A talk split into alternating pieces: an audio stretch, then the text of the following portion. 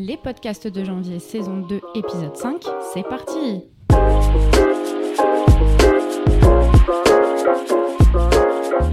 Bonjour à tous, c'est bientôt le printemps et vous êtes toujours fidèles au podcast à la com. L'équipe de l'agence vous en remercie. Alors si d'aventure vous avez des sujets à évoquer ou des idées à creuser euh, à l'occasion d'un futur podcast, n'hésitez pas à sauter le pas et à nous contacter pour passer du statut d'auditeur à celui d'acteur.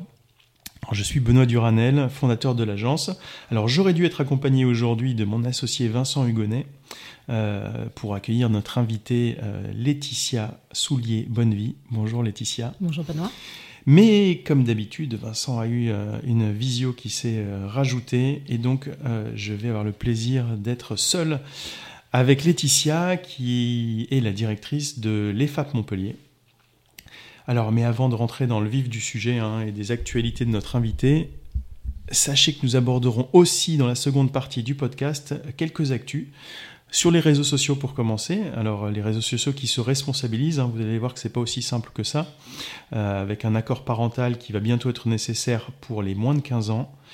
Ces mêmes réseaux sociaux qui vont peut-être, et voire sûrement devenir payants, euh, c'est la grande actu du moment, euh, notamment chez Twitter et chez Meta.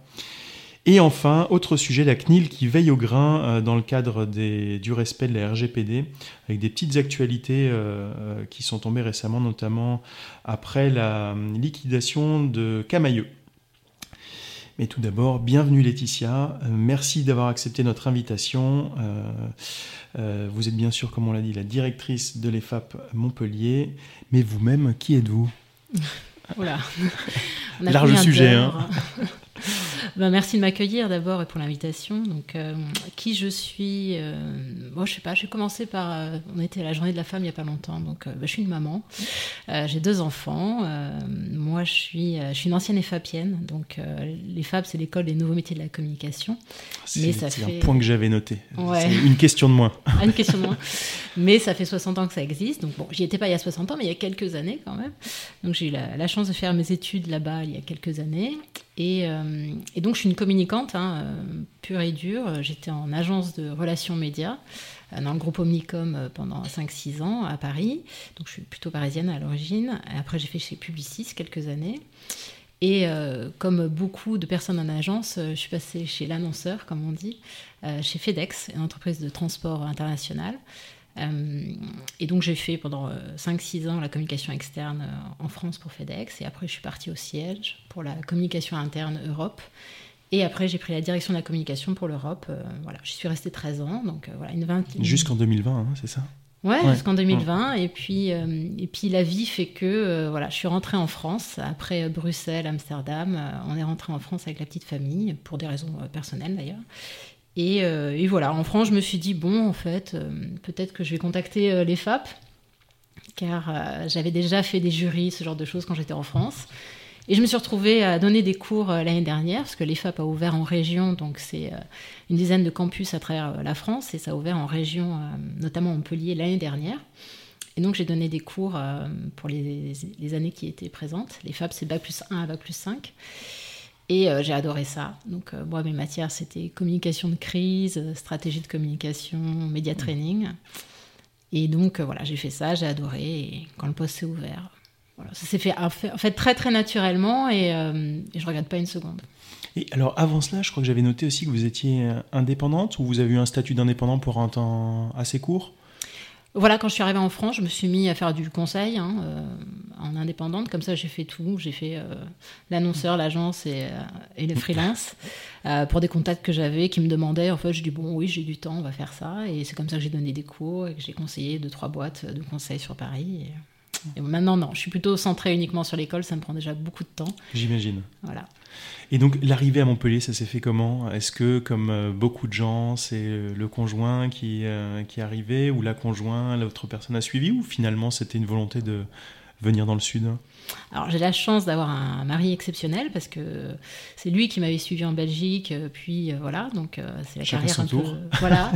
en tous les cas, chez nous, c'était plutôt de ce tour-là, donc j'ai pas ce souci-là. Et quand on est rentré en France, c'était plutôt un choix de vie. On a toujours fait des choix de là où on allait vivre, des non-choix au final, parce que des choix professionnels liés lié à un poste. Et là, on a fait un choix de, vie, se rapprocher de la famille, ma famille qui est dans le sud, plutôt qu'un choix de carrière. Et la carrière est venue après. Voilà.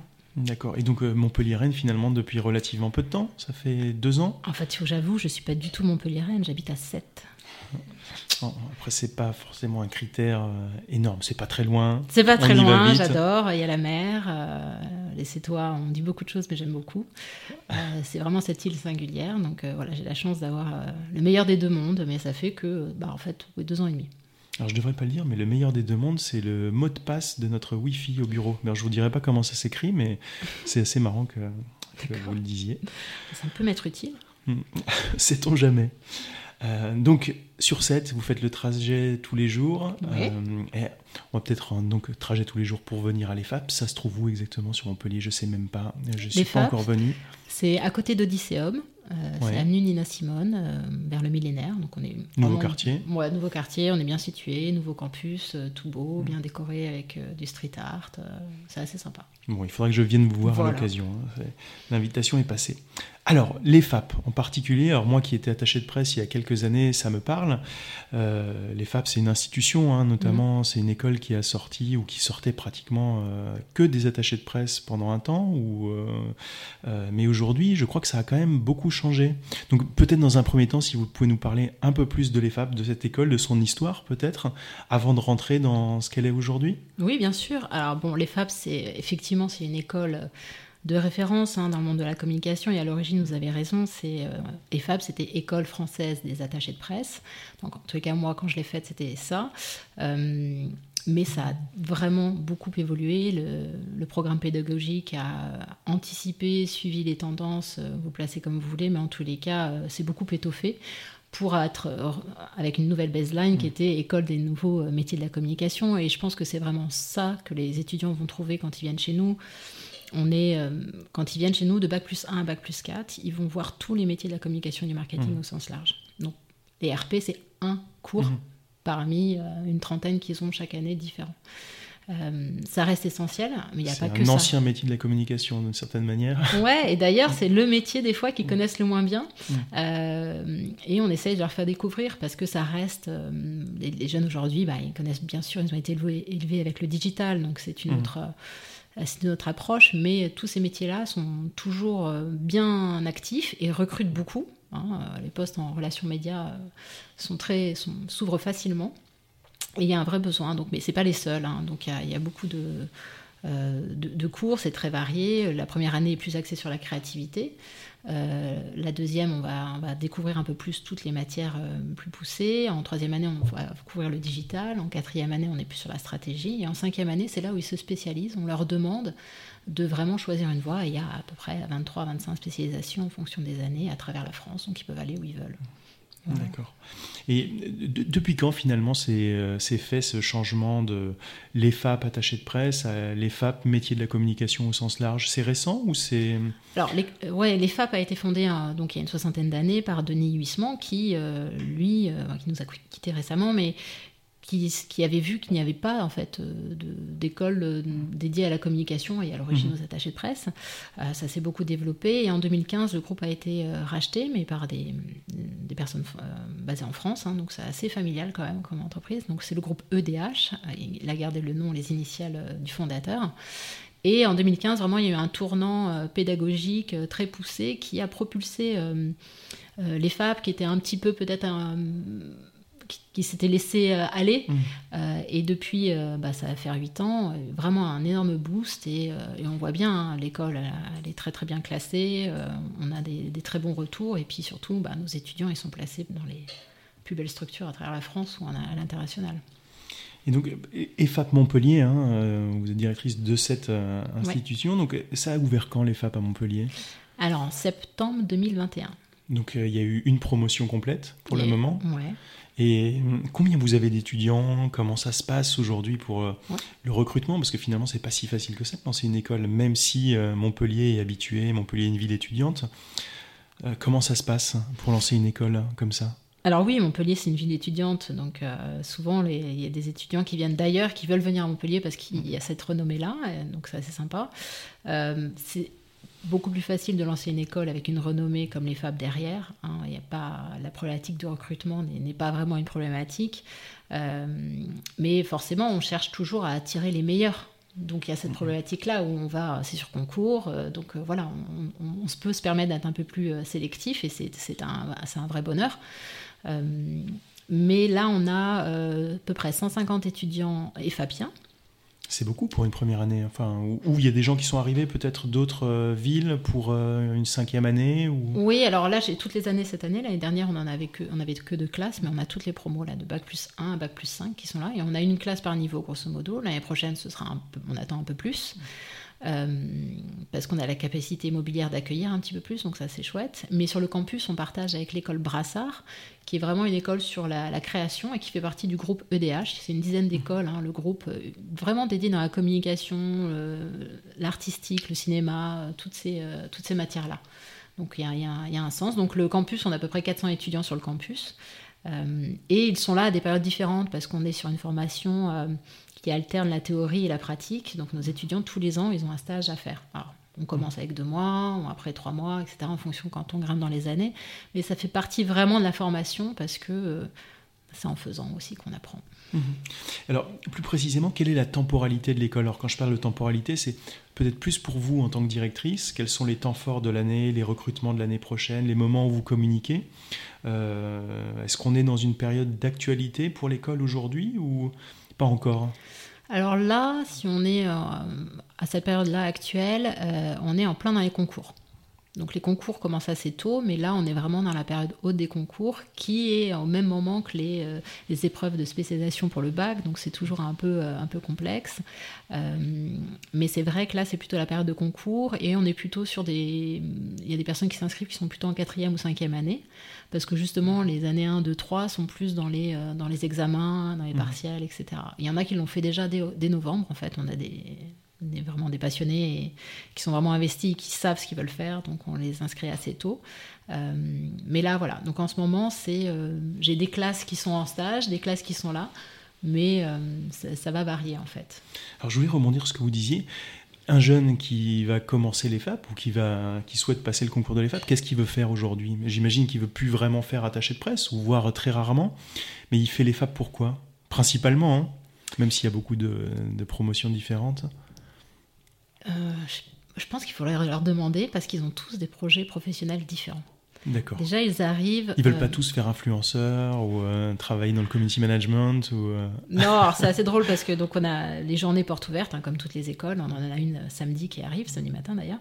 Mais il y, a une slide que j'explique sur l'influence et pas l'influenceur, et j'explique la différence surtout pour les parents parce que bon, les jeunes sont, sont nés avec, mais d'expliquer, ben voilà, nous on forme pas à devenir des influenceurs lancement de produits. On les forme à comprendre le monde de l'influence euh, et l'aspect politique aussi. Hein. Il n'y a pas que euh, du, lancement de produits.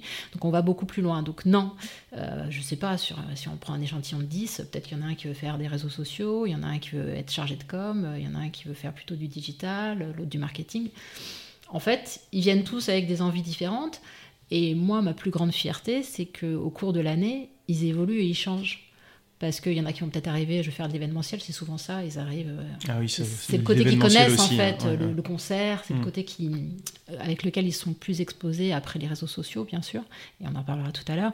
Mais ce qui me fait le plus plaisir, c'est de les voir euh, s'ouvrir à d'autres secteurs de la communication, que ce soit grâce à leur stage ou grâce à certains intervenants, hein, parce que une des autres particularités, c'est nos intervenants, donc les profs, sont uniquement des des, des, gens actifs dans le monde professionnel mmh. aujourd'hui. Donc ils viennent transmettre ce qu'ils font au quotidien dans leur métier. On parlait de Vincent Hugonnet tout à l'heure, qui est, et je crois que c'est aussi pour ça qu'on s'est rencontrés, hein, qui est prof chez vous, enfin intervenant professionnel à l'école. Exact, voilà, les intervenants. que fait-il, Vincent? Il est je sais pas, tiens, faudrait qu'on lui demande. non, Vincent a eu euh, la gentillesse de nous. Il nous donne des conférences de tendance à la rentrée, tendance à la mhm. communication. Donc c'est très apprécié. On a fait ça pour les 4 et les 5 cinquième année. Il a aussi donné des cours de budgétisation. Euh, donc voilà, et puis euh, en fait, il peut donner un petit peu tout, Vincent. C'est lui qui choisit. Alors, on parlait tout à l'heure de la communication de, de l'EFAP par rapport aux temporalités d'examen ou autre, est-ce que vous menez des campagnes pendant l'année pour recruter ou autre chose, hein, peut-être pour la notoriété de, l'école ou, ou la création de leads, si on peut parler de ça, pour l'école en elle-même? Il y a des campagnes spécifiques? Oui, tout à fait. Euh, on a, euh, alors pour Montpellier particulièrement, si on commence là-dessus, on a lancé cette année une campagne d'affichage qui est euh, au long cours, hein, de six mois, qui est aux abribus dans les Saint-Roch, etc. En octobre. En octobre. octobre à mars, mm. là, elle est en train de se terminer. Six mois cette année. Je pense que l'année prochaine, il est prévu qu'on la reconduise. Parce qu'on a besoin de créer cette notoriété locale mm-hmm. d'image. tout le monde n'est pas forcément au courant que les FAP est encore à, Montpellier, quoique les étudiants parlent beaucoup entre eux et c'est plutôt bien pour nous. Euh, après, on a beaucoup de. Ben, c'est complémenté en fait par une, des actions digitales. Donc Insta, ça marche beaucoup avec les, étudiants, euh, mais on est sur tous les réseaux euh, sociaux. On hmm. peut connaître évidemment TikTok, etc., LinkedIn. Donc il y a des campagnes digitales qui sont effectivement souvent avant nos journées portes ouvertes pour bien leur, leur montrer hmm. qu'on existe et s'ils veulent venir nous rencontrer, parce que nous, on ouvre grand les portes. Euh, pour justement pouvoir échanger. Je préfère échanger sur des projets professionnels et dire, ben, on va pas forcément vous offrir ce que vous attendez. Euh, et ou plutôt, ce qui arrive plus souvent, confirmer vraiment un choix. Mhm. Euh, ça leur permet de poser des questions et, d'échanger aussi avec les étudiants. Ça marche beaucoup ça. Alors, vous parliez tout à l'heure aussi des réseaux sociaux. vous en avez cité quelques-uns dont TikTok. Alors, est-ce que c'était volontaire de votre part de citer celui-ci en particulier? Est-ce que c'est le réseau sur lequel vous êtes le plus présent ou vous mettez un accent particulier dans votre communication ou pas forcément? Euh, Pas forcément. Je crois qu'on est très présent sur. Euh, alors, je suis pas à la direction de la com de l'EFA, donc euh, je n'ai pas ce rôle-là aujourd'hui. mais de ce que je vois, on est plutôt présent sur Insta et mhm. TikTok, tout simplement parce que c'est la cible, mhm. c'est là où nos jeunes sont. Hein, euh, mais il euh, n'y a pas un réseau sur lequel on n'est pas présent euh, aujourd'hui. Mais par exemple, on va utiliser, hein, on utilise les réseaux en fonction des cibles. Donc moi, je vais plutôt utiliser LinkedIn pour me connecter avec des professionnels pour qu'ils soient intervenants ou des entreprises pour qu'elles viennent participer et faire des études de cas. Hein, on travaille beaucoup avec des entreprises locales ou nationales pour faire plancher les étudiants sur des cas concrets. donc en fonction de l'actualité, de, nos besoins, on va aller sur le bon réseau social. On va essayer de s'appliquer les, bonnes pratiques à nous-mêmes. Et est-ce que vous avez senti, alors peut-être pas encore, ou, euh, mais à votre niveau, que euh, LinkedIn en particulier, hein, c'est là où je voulais un petit peu en venir, euh, évolue beaucoup en ce moment? C'est vrai que c'est pour nous, pour d'autres, enfin qu'on ait une cible B2B ou voire B2C, c'est un réseau qui bouge beaucoup. Donc pas de d'impact plus fort sur ce réseau-là, ou non, on reste sur la cible jeunes, euh, TikTok, Insta en particulier Alors ça va dépendre. Si on est pour l'admission, on va plutôt être sur ces réseaux jeunes, on va les appeler comme ça, comme vous les avez dit. Mais euh, si on est sur de la cible entreprise, euh, moi j'utilise beaucoup LinkedIn parce que c'est mon outil, c'est un de mes mhm. outils de travail au quotidien en fait. je suis d'accord avec vous, je pense que ça évolue beaucoup. Il y a eu beaucoup de d'additions qui ont été mises en place, qui, qui facilitent le, réseautage. Mhm. Euh, et pas uniquement en, premium. Hein. Je crois que même ah quand on n'a pas l'abonnement, enfin moi je l'ai pas. Et euh, oh, on va partir tout à l'heure hein, des réseaux qui deviennent payants ou qui l'étaient, qui ne le sont plus forcément. Mais c'est un, enfin, un, très très bon outil, moi je trouve. Et, les entreprises, hein, euh, après, ça va voir en fonction de leur cible. C'est vraiment pas un réseau sur lequel on ne peut pas être aujourd'hui. Mmh. Alors, j'avais une, autre question, donc on va sortir un petit peu hein, de la communication au sens strict. Vous savez, même si vous êtes euh, euh, récente, enfin arrivée récemment sur euh, Montpellier ou sur Sète, il y a beaucoup d'écoles, beaucoup d'écoles de, com de qualité sur Montpellier et sur la région. Qu'est-ce qu'on pourrait dire sur les FAP en particulier? Qu'est-ce qu'il y a de, différent ou qu'est-ce que vous ressentez vous-même d'un petit peu différent dans les FAP par, par rapport aux autres écoles hein? Euh, alors, je n'ai pas fait les autres écoles, donc je vais parler pour ma paroisse, euh, mais je suis d'accord avec vous. À Montpellier, c'est vraiment une des villes où on a l'écosystème le plus euh, élargi, c'est-à-dire mmh. que tout le monde est représenté quasiment. Et, ça, dans beaucoup de secteurs, pas uniquement la communication d'ailleurs. Mmh. nous, les différences, quand on nous demande nos particularités, c'est vrai que ben il y a un côté bah, on est une école sérieuse, 60 ans, je pense que qui sait se renouveler. Et ça, c'est important parce que c'est mm. un secteur où il faut vraiment être en avance sur son temps. Donc, quand je parlais tout à l'heure en aparté euh, des cours de podcast, etc., c'est vraiment important ce genre de matière qu'elle soit bien maîtrisée. Euh, c'est des intervenants qui sont professionnels, et on fait en sorte de trouver des bons profils. C'est aussi le côté international. Quand vous rejoignez les FAP, il y en a beaucoup alors qu'ils le font et qu'ils le font pas, mais en général, il y en a beaucoup qui partent, qui font une partie de, leur, euh, de leurs études à l'international, parce qu'on a 87 universités partenaires, et c'est établi depuis des années. Donc c'est sûr, pour les parents, il y a quelque chose euh, mmh. de rassurant. Euh, et puis nous, les, les, programmes pédagogiques, ils sont vraiment alignés. Donc ils peuvent partir à travers le monde à un moment donné de, de leur cursus, et ça c'est très, très apprécié. Mmh. Vous accueillez des étudiants donc, qui sont là à temps plein, des alternants aussi, je crois? Alors, je ne sais pas quel mot vous utilisez alternant, mais par exemple, euh, oui, j'ai des étudiants à temps plein, mais qui, de toute façon, dans l'année, partiront en stage à un moment donné. Mmh. Euh, à différentes périodes, justement pour pas être en concurrence en plus. Vous voulez dire plutôt des jeunes qui sont déjà embauchés par des entreprises ou qui le sont en fin de cursus Alors pour la cinquième année, tout à fait, on a le système euh, d'alternance et de contrat pro, euh, où là, bah, y a des... soit les jeunes viennent directement avec leurs entreprises, soit on les accompagne pour trouver une entreprise. D'accord. C'était la question justement de, de, savoir si en interne vous avez un service où c'est le jeune qui arrive avec son entreprise ou si au contraire vous pouvez l'aider à, à démarcher ou à trouver des entreprises qui sont déjà partenaires de, l'école alors, c'est l'avantage d'être, un, groupe. Là, on est 350 à travers la, France. Il y a deux services. Un qui s'appelle le service des relations internationales, qui va vous aider si vous voulez poursuivre votre cursus à l'international. Et on va les accompagner, ben, que ce soit dans le dossier, mais après, euh, jusqu'au, jusqu'au moment où ils partent là-bas et quand ils reviennent. Euh, et puis, il y a un service relations euh, entreprises. Chaque campus a quelqu'un de dédié euh, à temps plein ou pas, ça dépend de la taille du campus, et qui a pour but de faire des ateliers tout au long de l'année pour expliquer aux étudiants comment on cherche un stage, parce que c'est pareil que de chercher un emploi. Euh, on parlait de LinkedIn tout à l'heure, on va leur apprendre comment aller sur LinkedIn parce que c'est pas du tout un réseau que mhm. les jeunes maîtrisent, ils maîtrisent tous sauf ah, celui-ci. c'est des trucs de vieux, ouais. je vais bien le prendre. Euh, mais... je, suis que dessus moi aussi, hein, donc je parlais plus pour moi. ça va, il n'y a pas de souci. Et, donc, sur. Euh, alors, j'ai perdu le fil de ma pensée maintenant que je me, sens très vieille. C'était euh, pour aider les, les jeunes. relation, mm. relation entreprise.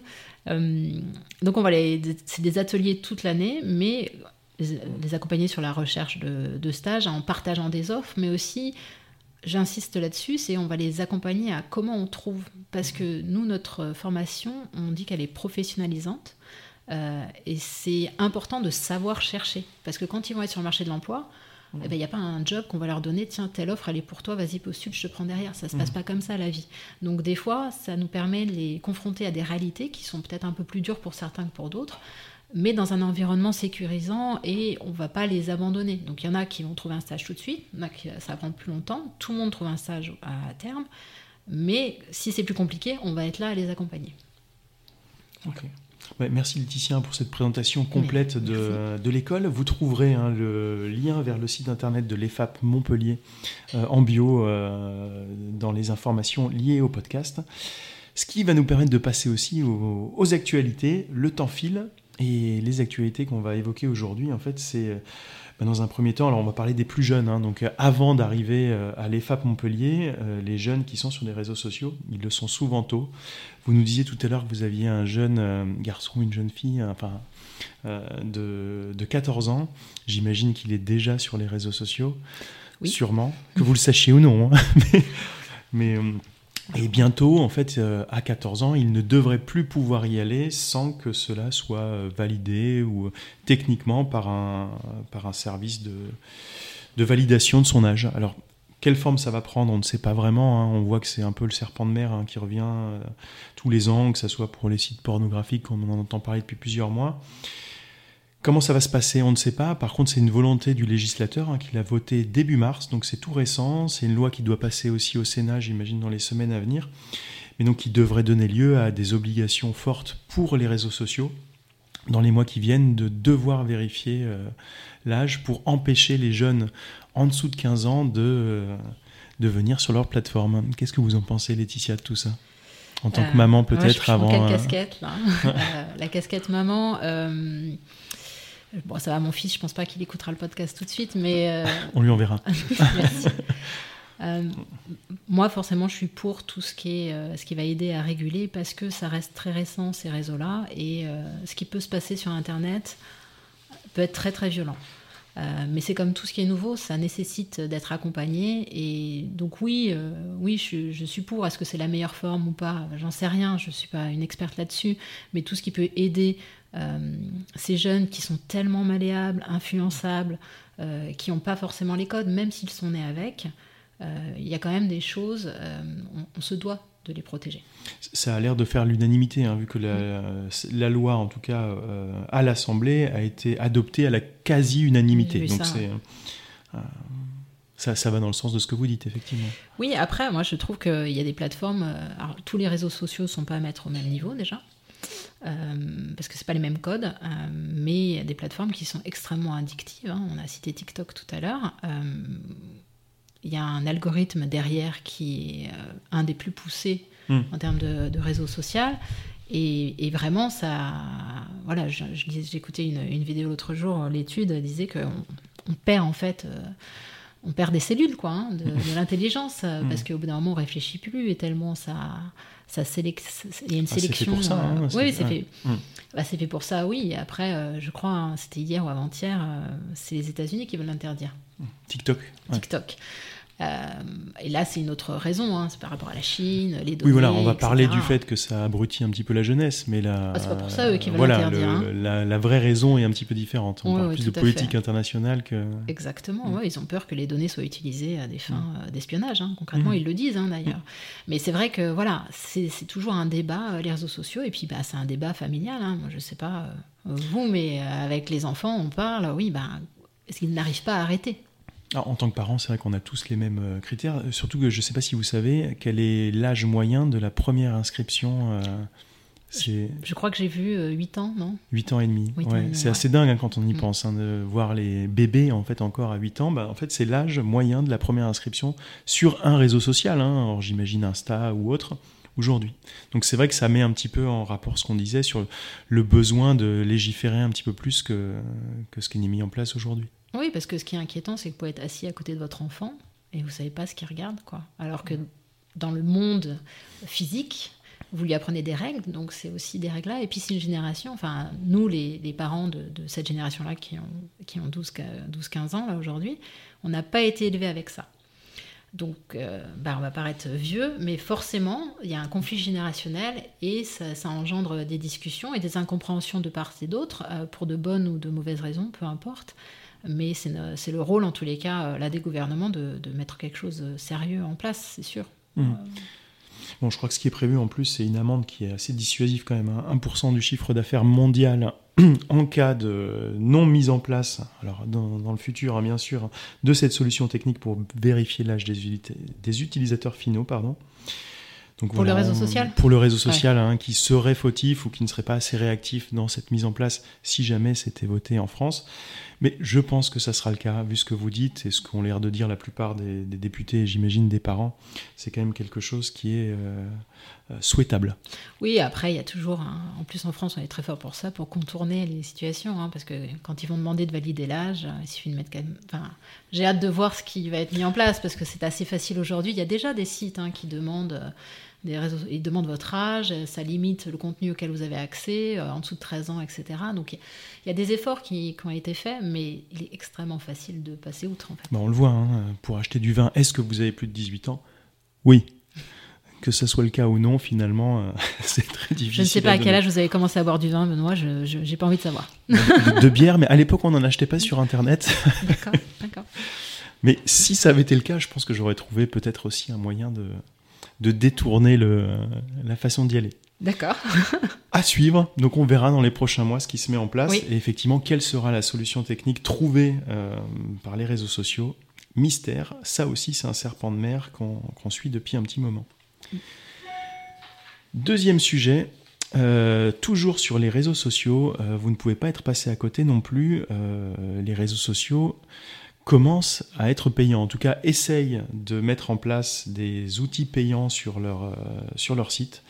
Alors ils jouent un petit peu avec l'ego, hein, on le voit, hein, des, des, utilisateurs, en, leur, euh, en essayant de leur vendre quelque chose de... Euh, un petit label bleu certifié, donc qui met en place le fait que vous l'êtes et que bah, le copain ne l'est pas encore. C'est voilà une façon de euh, commerciale d'inciter en tout cas des utilisateurs à aller vers le payant plutôt que le gratuit. Je sais qu'ils essayent de vendre aussi euh, finalement des fonctionnalités supplémentaires, de la sécurité supplémentaire. Est-ce que c'est vraiment le cas? Euh, Voilà, je crois que Twitter notamment, euh, la vérification sous Twitter, hein, je dis peut-être des bêtises, hein, ça sera à vérifier, hein, ne prenez pas tout pour argent comptant, on peut aussi se tromper. la vérification sous Twitter d'identité n'est accessible qu'aux personnes maintenant qui payent un abonnement certifié. Donc bonne chose, mauvaise chose. Alors euh, il y a quelques années, hein, vous n'avez pas pu passer à côté. Euh, Facebook promettait que le réseau social resterait gratuit tout le temps. C'était jusqu'en 2018, je crois. Depuis, ça a disparu en 2018-2019. Hein, de, oui, il l'a enlevé. Euh, voilà, ça a été enlevé. Donc, on, aurait déjà dû se méfier à l'époque. Donc, a priori, Facebook teste aussi des, des, infos payantes. Est-ce que ça vous fait réagir d'une manière ou d'une autre, Laetitia, cette actualité? C'est le, le, cours des choses, je crois. Ça me fait réagir, bien sûr, parce que moi, j'ai l'habitude de dire rien n'est gratuit, vraiment. Déjà, les, en fait, on les payait avec nos données. Hein. ils revendaient nos données, ils les revendent toujours d'ailleurs. Donc, c'était effectivement pour euh, l'utilisateur, ça, avait un coût zéro, mais il y avait quand même un coût.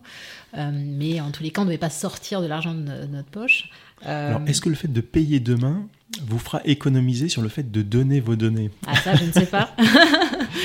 je suis pas sûre que ce soit dans le deal. Je pense qu'ils hmm. veulent faire un double effet qui se coule, comme on dit, et euh, bénéficier des deux. Mais euh, non, après, là, en plus, je crois que c'est assez cher. Euh, Twitter, c'était combien C'était pas 15, 15 euros. Je crois que tout le monde veut partir sur à peu près 15. c'est pas c'est pas des petites sommes. Hmm. moi, je pense que bah, il y aura des nouveaux réseaux qui vont proposer la gratuité. Les, les gens vont partir là-dessus, que ceux-là vont perdre en valeur. bon, voilà. Je crois même que c'est même un triple effet qui se coule, hein, parce que euh, vous en parliez de deux, mais il y en a un troisième. En fait, on disait que les réseaux sociaux étaient gratuits, mais ils étaient financés par la publicité. Alors, est-ce que le fait de payer va leur faire enlever la publicité? Apparemment non, hein, ils veulent garder et la pub et la revente des données, votre autre sujet, et en plus un abonnement. Bon, c'est pas mal, mais on voit là euh, Netflix. Euh, qui revient à remettre de la pub pour pouvoir proposer des abonnements moins chers parce qu'ils ont eu une perte d'abonnés. Donc on va voir l'évolution des réseaux sociaux, mais euh, c'était évident que ça allait mm. arriver, euh, à voir euh, quel modèle économique va fonctionner. Mais, Et, c'est là où on voulait en arriver aussi via cette actu. Est-ce qu'on n'est pas justement à un changement de, modèle économique qui est beaucoup plus marqué, ou en tout cas plus rapide que ce qu'on imaginait? Alors Elon Musk, avec le rachat de Twitter qu'il a lancé un peu en catastrophe en fin d'année dernière pour essayer de trouver une rentabilité à son achat de plus de 40 milliards de dollars, peut-être, mais le fait que Facebook s'y mette, s'y mette vite, après avoir eu des résultats euh, catastrophiques, hein, je ne sais pas si on peut les juger comme ça, mais en tout cas des baisses dans les, les, les revenus publicitaires.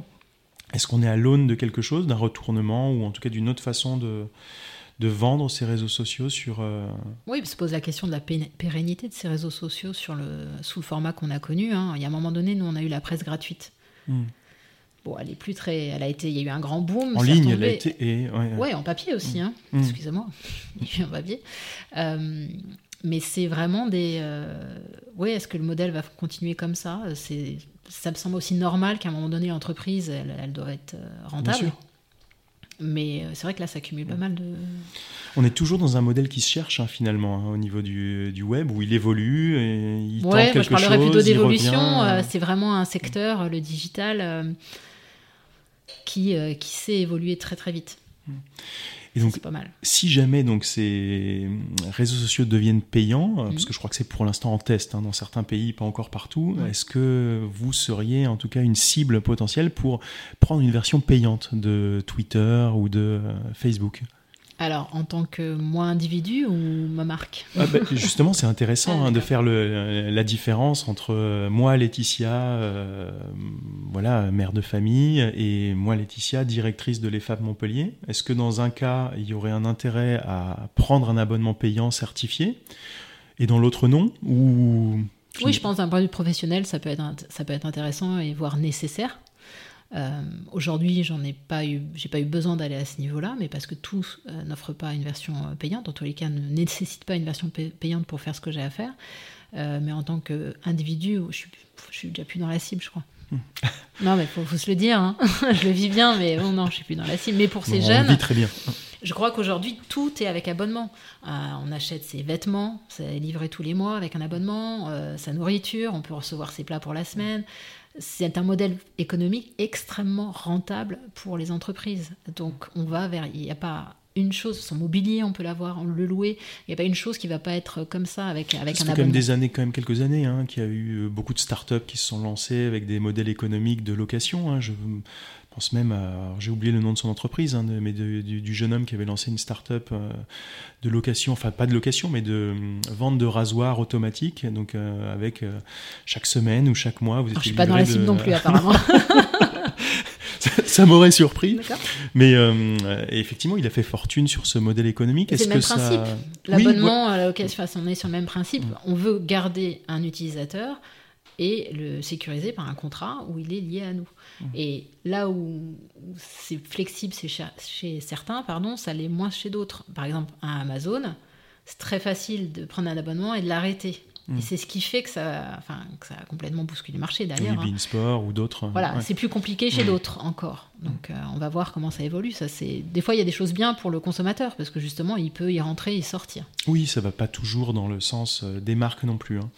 On suivra tout ça en tout cas. Ouais. Il y avait un réseau social en particulier qu'on a évoqué tout à l'heure, hein, euh, LinkedIn, Ouais. qui a été, en tout cas, qui mettait en avant ses offres premium pendant longtemps, qui continue à les mettre en avant, mais qui finalement a l'air de fonctionner. Alors je crois que c'est le réseau qui a le pris le plus d'abonnés, euh, notamment en France, euh, sur son nouveau modèle, qui a intégré plusieurs euh, outils d'Insta ou autres, Mhm. hein, notamment dans, dans son fil. Est-ce qu'il prendra une démarche différente vu qu'il est plus euh, B2B À suivre. Mais en tout cas, c'est un des réseaux sociaux qui avait intégré le payant, qu'il avait un petit peu enlevé, puis qui va peut-être y revenir aussi. À suivre donc. À suivre. Alors, dernier sujet de ce matin. Je vois que le temps passe. On n'aura pas tenu les 20 minutes, hein, Laetitia. Je suis désolé pour le, ré- le- le spécialiste podcast qui va nous taper sur les doigts. Euh, dernier sujet, on va l'évoquer assez vite. hein, C'est relative à, à la RGPD encore hein, et la CNIL notamment qui, à l'occasion du redressement ou de la liquidation judiciaire de Camailleux, en fait, a ressorti euh, une alerte sur le- le- l'achat en fait, des fichiers des entreprises qui étaient liquidées par une autre société et le fait qu'il fallait être notamment vigilant sur ce qu'on pouvait acheter et comment utiliser ces fichiers. Euh, voilà, alors c'est vrai que la RGPD se met en place, hein, euh, dire petit à petit. Je crois que elle est quand même relativement bien intégrée dans les entreprises aujourd'hui. Est-ce que tout le monde est à jour? Je suis loin de le penser. Je vois que vous souriez, mais on a la même idée. Mais par contre, c'est vrai que tout le monde en parle quand même dans les entreprises, ce qui n'était pas le cas il y a quelques années. Je pense que le Covid ou la Covid nous a fait gagner un petit peu de temps. On s'est dit qu'on allait avoir un peu plus de temps pour le mettre en place. Mais en tout cas, ça, ça accélère, semble-t-il, ou en tout cas, on a des rappels relativement fréquents sur le fait que les bonnes pratiques doivent être respectées.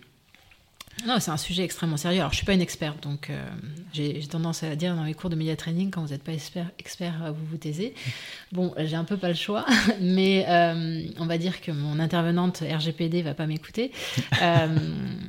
Mais c'est des cours, par exemple, qu'on donne, parce que euh, les marketeurs, aujourd'hui, il faut absolument comprendre euh, ce qui- ce qu'on peut faire et ce qu'on peut pas faire, sinon ils vont mettre leurs clients ou leur entreprise en porte-à-faux, et c'est des, c'est des problématiques euh, extrêmement importantes. On, on touche à la donnée, aux personnes, là on est sur la protection de données, c'est vraiment des sujets très très pointus, et les entreprises, alors plutôt à partir d'une certaine taille, mais ils ont des personnes dédiées là-dessus parce que ben, dès que vous faites une newsletter, tout d'un coup vous prenez de la donnée, il faut qu'il y ait eu l'accord, il y a des règles très strictes, vous faites un jeu concours, euh, ça n'importe qui peut faire Mhm. un jeu concours.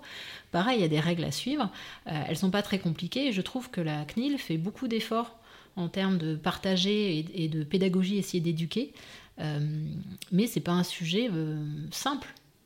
Non, elle fait beaucoup d'efforts, on le voit, hein, notamment même vis-à-vis des, euh, des, des GAFA, hein, avec euh, GA Universal qui, disparaît, c'est peut-être pas le bon terme, mais qui est remplacé par GA4 euh, euh, compatible RGPD à partir du mois de juin de cette année.